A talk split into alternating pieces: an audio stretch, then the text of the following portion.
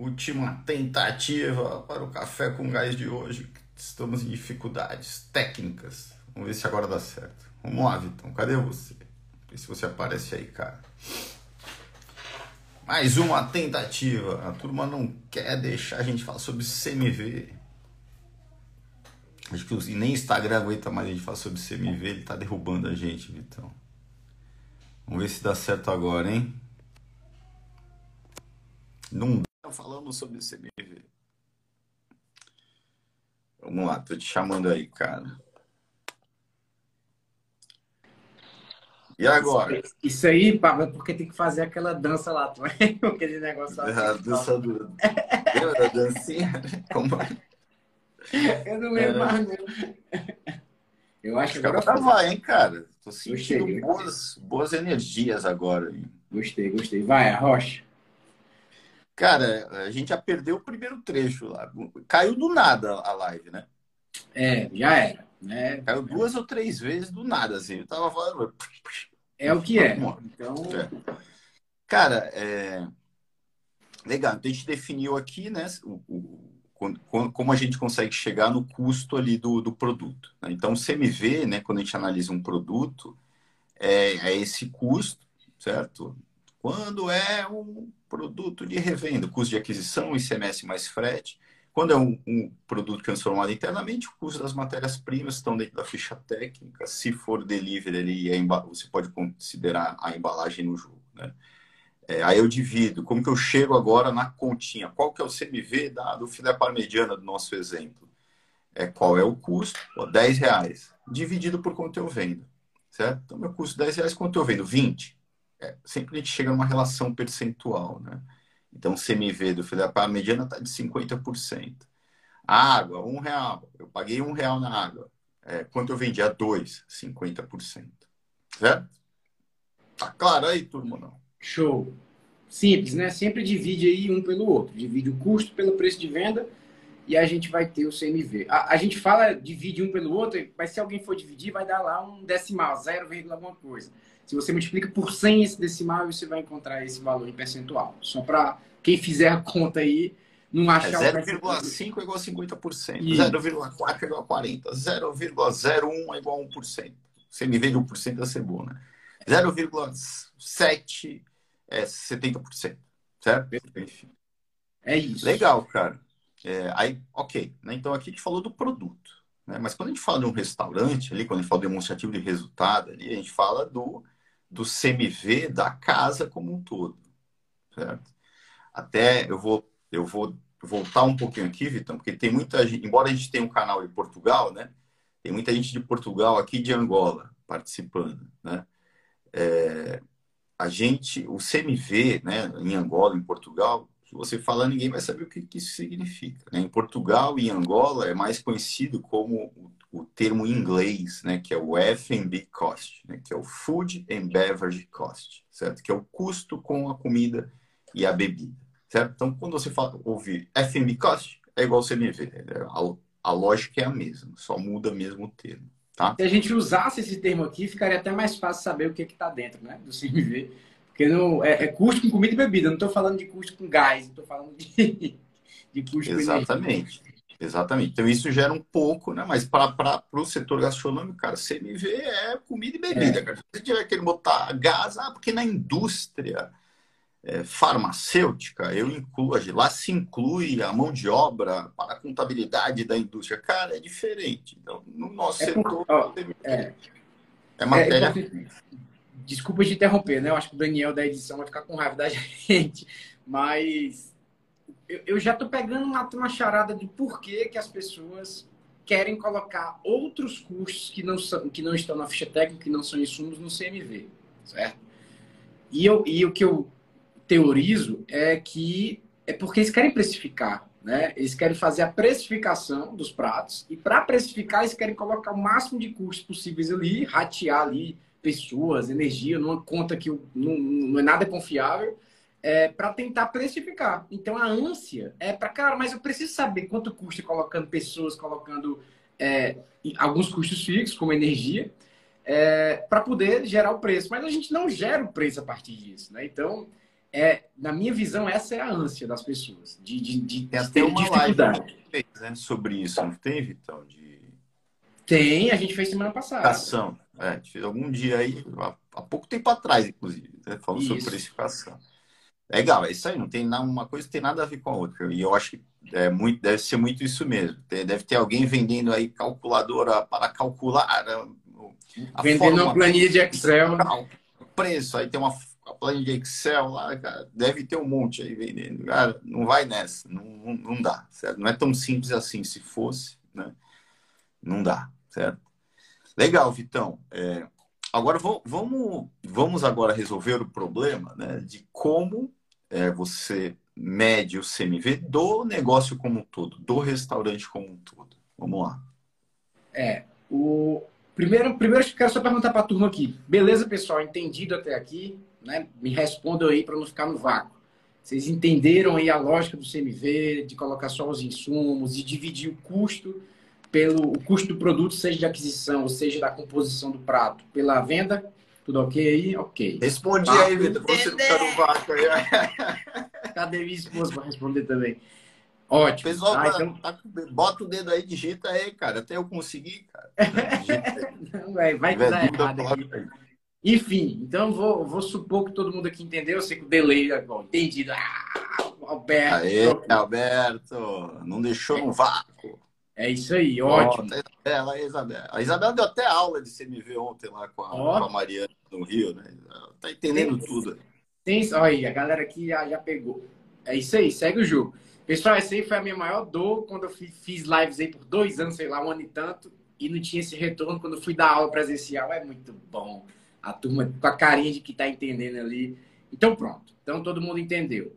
Então, a gente precisa agora, não só do produto, também entender qual o CMV da casa como um todo num período específico, né?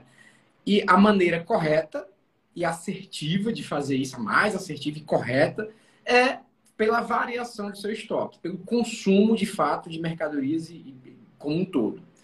Então a gente vai calcular o CMV de um período do, do seu restaurante como um todo quando a gente faz o, o estoque inicial, conta e valoriza, precifica o estoque inicial. Eu somo tudo que eu comprei no mesmo período e no final, eu subtraio do estoque final, do que está ali, o que restou na casa, que vai ficar de um mês para o outro. Quando eu pego estoque inicial mais compras menos estoque final e divido pelo faturamento, eu vou ter o meu CMV em percentual.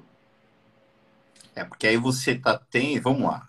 É, por que aplicar essa forma que o Vitor comentou agora, né? Estoque inicial, mais compras, menos estoque final, né?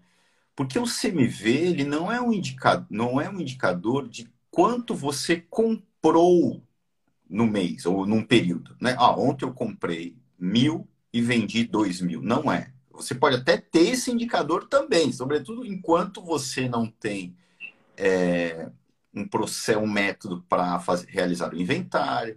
É, ao longo do mês, é muito legal você ter esse indicador né, de compra por pela venda, certo? Mas isso não é CMV. CMV é consumo, né?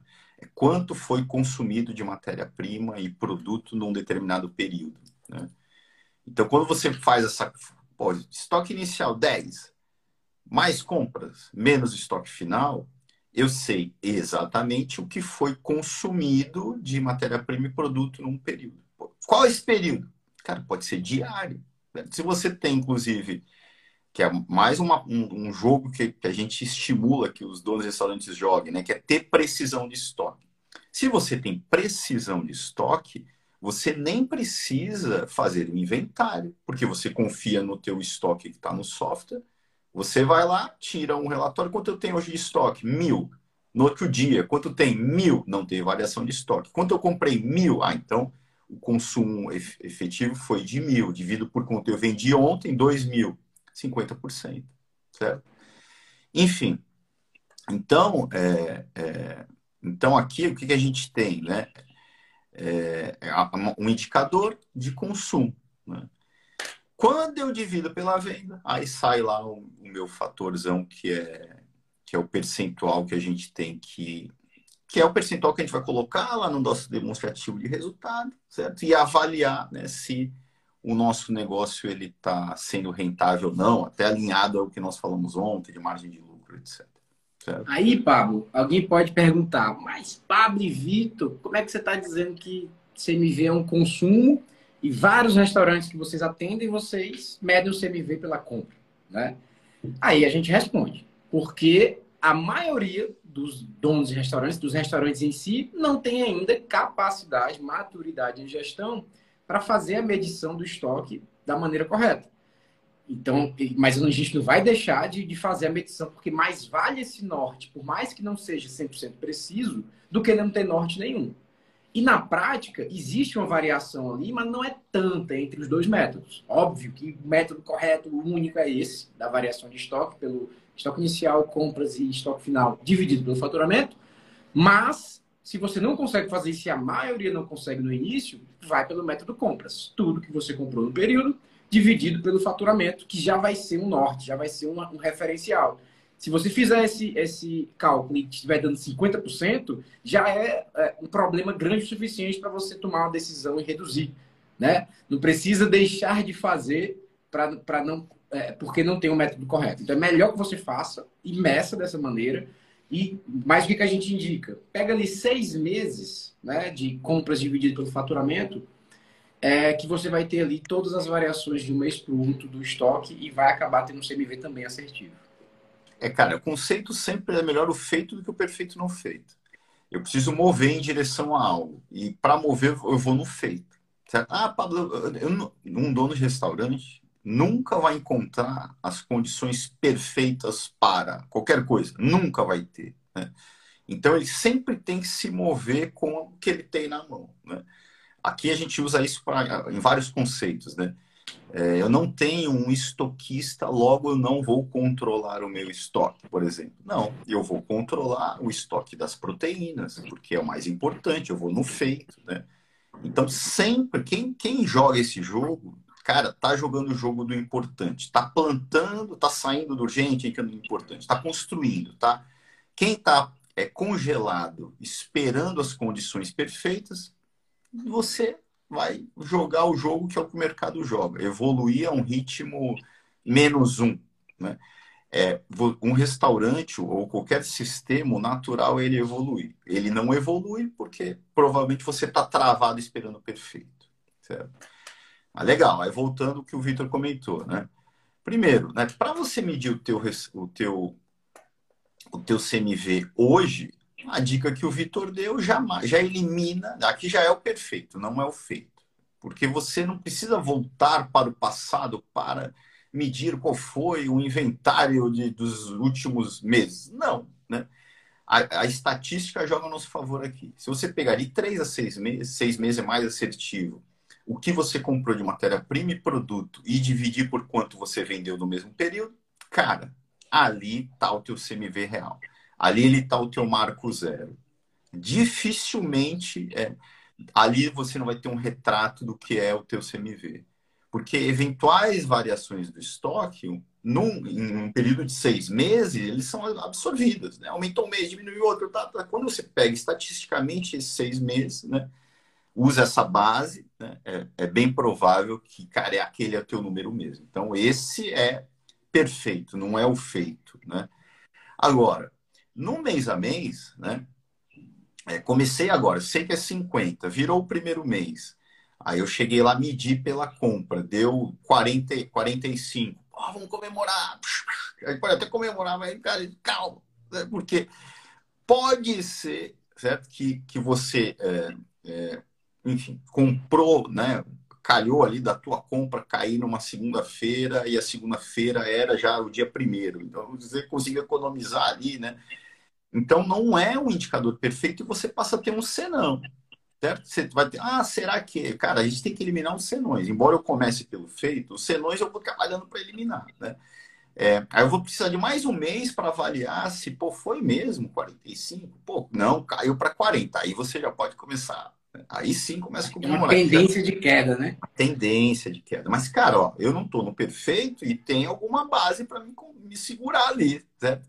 é, inclusive o 45 abaixo de 50 já indicou, né? Provavelmente você segurou ali alguma coisa de compra, já criou uma restrição, né? Mas não é isso, não é o indicador perfeito. O perfeito é, cara, até porque não é muito difícil você definir um método para isso. É ir lá e contar o teu o estoque, botar numa ferramenta onde tem a quantidade vezes o custo daquele negócio, daí não precisa ser engenheiro para fazer, né? É, e dali vai ser o valor do teu inventário, cara certo? Uma vez por mês, porque não dá para fazer isso todo dia, enquanto você não tem a, precisão do estoque. Aí você tem o indicador perfeito, né? É, lógico, se o método de contagem estiver correto, né?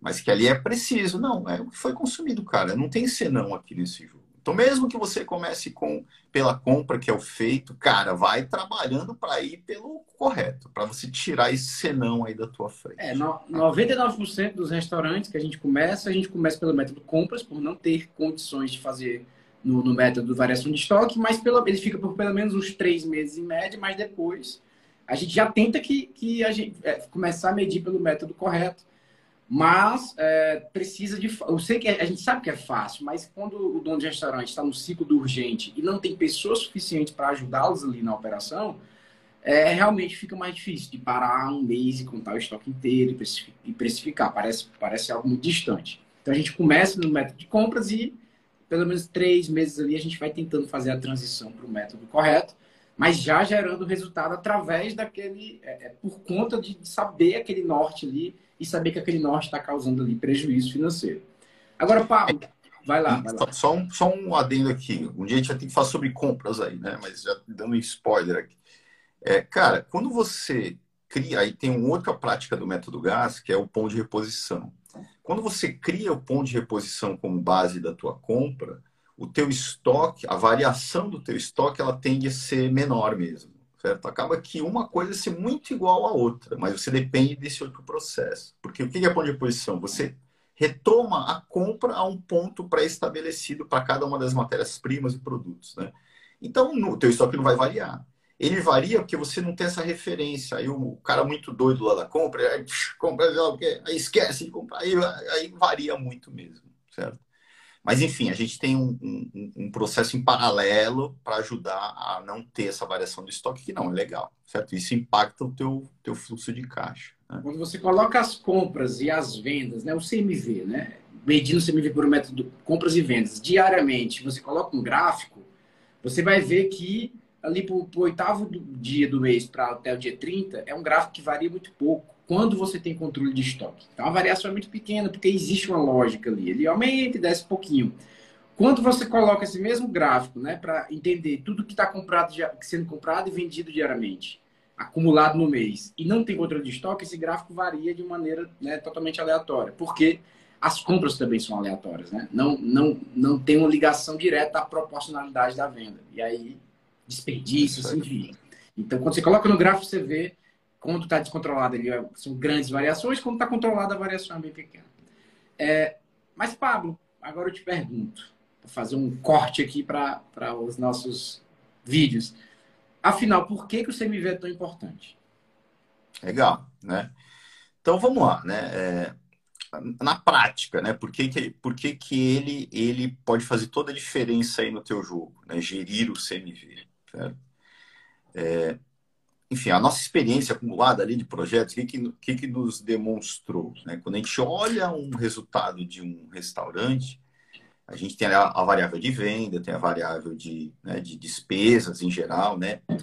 E no CMV, né, para ser bem sucinto, né, é onde a gente encontra uma maior gordura certo? de oportunidade para é, conseguir tornar o restaurante mais rentável. E essa gordura, em média, por meio dessa, da nossa experiência ali em projetos, é da ordem de 8 pontos percentuais. Né? Então, a gente está falando aqui de um restaurante que, em média, tem de margem de lucro de é, uma margem de lucro de 8%, ou seja, um restaurante fatura 100 mil reais, 8 mil reais. A gente está tá falando que, por meio de uma boa gestão do CMV, a gente consegue dobrar a margem de lucro do restaurante. Sem vender mais, sem, enfim, é por meio de processos, por meio de gestão desse, dessa, desse indicador, né, que a gente entende que é, é talvez o mais importante aí, né, para a gente entrar no jogo ali, para a gente conseguir ter uma boa rentabilidade para um restaurante. Né? É, não.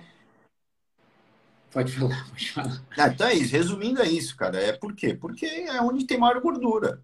O jogo tá ali. Quem não, quem não tem quem não consegue é, gerir o CMV, quem não olha para isso, dificilmente vai ter um negócio rentável. Pode vender infinito, cara, mas se ele está descontrolado, o CMV tende também ao infinito, cara, e você não, nunca vai ter resultado.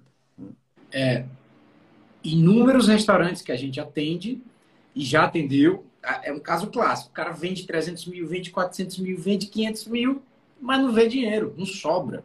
Porque grande parte desse dinheiro está lá no desperdício, né, no CMV alto.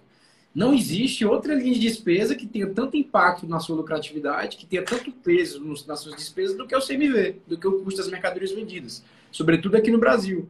Então, é, usando Pareto é a coisa mais importante que você deve priorizar, porque ao reduzir esse custo, é, pela relação de troca, de trade-off com a lucratividade, ao reduzir o CMV, você aumenta o lucro na mesma proporção. Então, é, é um clique. Tá? Por isso que a gente foca tanto e fala tanto e é repetitivo, que é um clique. Reduziu isso, aumentou o lucro. É, isso, isso em parâmetros onde, pô, você já tem um restaurante, tem uma, uma, uma receita ok, né? É quando a gente olha para um resultado, né? O que, que, é mais, qual o caminho mais direto para a rentabilidade? É a redução do CMV. Ah, se meu restaurante não tem resultado nenhum, não tem cliente, não tem venda, não sei, cara, eu tenho que desenvolver provavelmente um modelo de negócio, eu tenho que é, é um caminho muito mais duro, né, turma? O CMV não, é, é, cara, é apertar parafuso, apertar esse, aquele, aquele, né? Sem contar ainda, além desses oito pontos, ainda tem engenharia de menu, cara. Todo mundo fala, mas não pratica, não sei porquê. Cara, né? Apertou os parafusos ali dessa, os 8%, ainda tem como reduzir o CMV estrutural desse cardápio, vendendo pratos com melhor margem. Então tem muita gordura. Certo? Então, por isso, para a gente é um tema aqui constante, porque é, um, é como nós começamos né, a maior parte dos nossos projetos, atacando o mesmo CMV, porque é onde é o Pareto, né, Vitão? É isso aí. Pareto, é hora de priorização. O pior dos casos é quando a gente pega um restaurante que tem um CMV baixo e uma venda baixa. Que aí é uma questão de modelo de negócio. Então, é, é muito, muito mais difícil você conseguir gerar impacto né, é, rápido, sobretudo, num restaurante que vende pouco por conta de um modelo de negócio ruim. Porque tem que fazer, é, muitas vezes, transformações até estruturais, ou então mudar o conceito como um todo. É, então é bem mais difícil. Está muito mais à nossa mão quando o restaurante está ali faturando, ou seja, é, existe um modelo de negócio, pelo menos um conceito que agrada a demanda, agrada a clientela, mas que tem um CMV alto porque está tudo, tá tudo em casa só preciso de conhecimento para reduzir. Eu não preciso fazer um investimento além do próprio conhecimento. E esse conhecimento vem da é consultoria, enfim. Isso é 90 e tal por cento, né, cara? A maior parte é essa. Tem lá já uma receita, mas mesmo eu vendo 100 mil, eu vendo 150 mil, eu vendo 80 mil, eu vendo 200 mil, 300 mil, aí não ganho dinheiro, cara. Né? Aí é mais fácil a gente é, organizar a rentabilidade pela. Turma, travou ou só, só foi só pro Dalto? Ou estamos. Eu tô vendo o papo. Usa TikTok. Vamos, vamos também já foi a internet do pau, do Dalton. Acho que o tema era esse daí hoje, né? De... É isso. Qual que é amanhã aí? Qual que é a nossa. Eu ainda ah, tem alguma coisa aqui de hoje? Eu hoje. quero falar o seguinte, eu já, eu já tive no, no cliente, até que, que tá ativo aqui, na nossa, aqui em São Paulo. E aí a chefe, a gente botou as práticas de gestão e a chefe de cozinha virou para a gente e perguntou: sim, mas quando é que isso aqui vai acabar? Quando é que essas práticas aqui vão acabar, essa redução de CMV? nunca, minha senhora. Nunca. Não, é, esse, esse é um jogo, né, pessoal? Né? Quando a gente fala em praticar a gestão, cara, não tem fim. Né? Então, quando eu falo em pô, melhorar a minha equipe, né? até um processo que fica bem caracterizado isso, né? Que é o processo de recrutamento e seleção. Você está entrevistando pessoas, mesmo que não tenha mesmo que não tenha ali uma, uma vaga ali em aberto. Cara, né? Às vezes, pô, porque eu estou enxugando gelo, às vezes dá essa sensação. Cara, mas é assim, não tem fim, não tem fim. Né? Até, pô, o processo está muito, tá rodando muito bem agora, engenharia de menu tá ok, tá rodando ok, mas nunca vai acabar. Não tem fim, cara, né?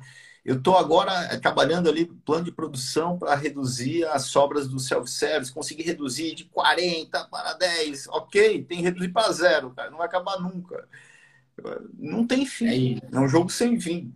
Né? É. é Mas é aí uma... que tá a graça também, né? Se tivesse fim, foi o quê? Se aposentar. Né? É, uma, é uma constante insatisfação. A gente tem que estar insatisfeito com as despesas sempre. Para quê? Para estar tá sempre tentando reduzir.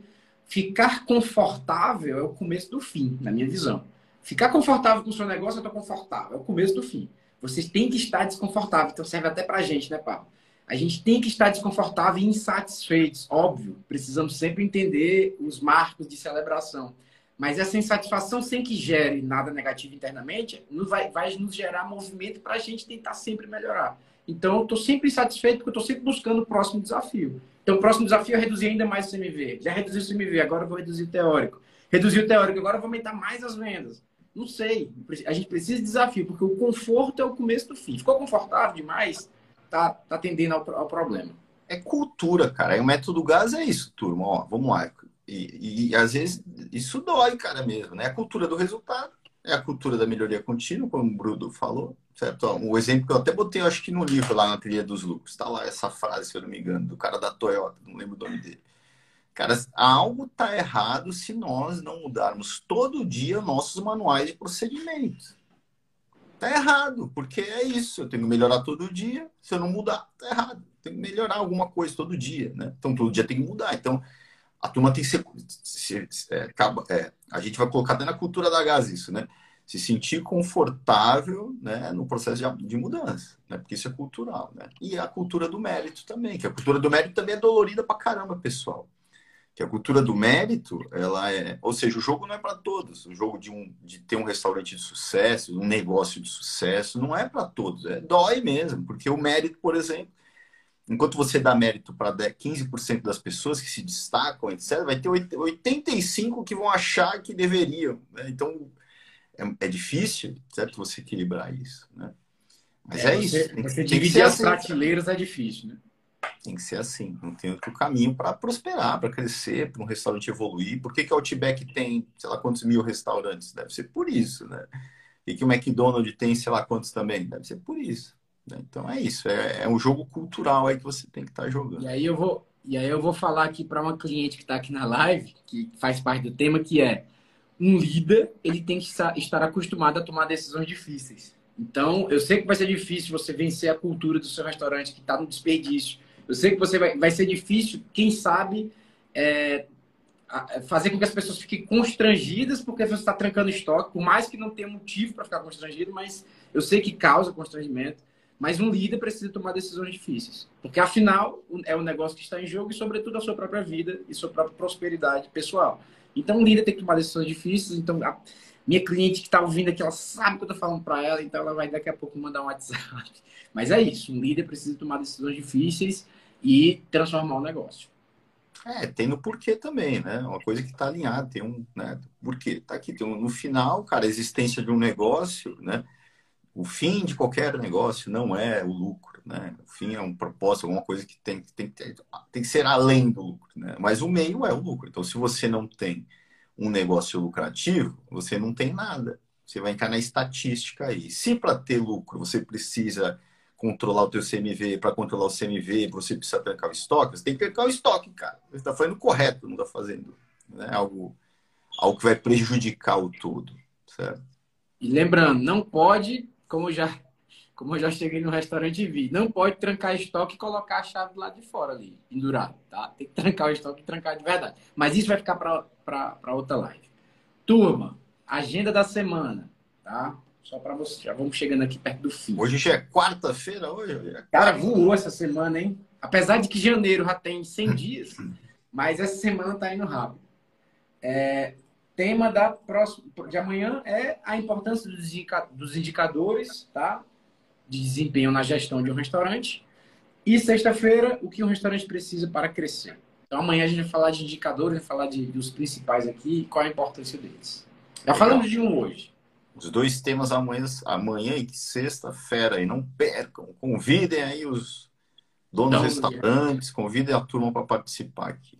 Tá? Show. Só aí, Vitão. Fechamos, né? Deu Fechamos. certo. Travou duas vezes, caiu duas vezes, tá? Mas no final deu tudo deu certo. certo. Beijão, Valeu. turma. Bom dia aí, Vitão. Bom dia. dia, turma. Até amanhã. Tamo junto. Valeu. Salva live. Salva live. Valeu, vou salvar. Valeu.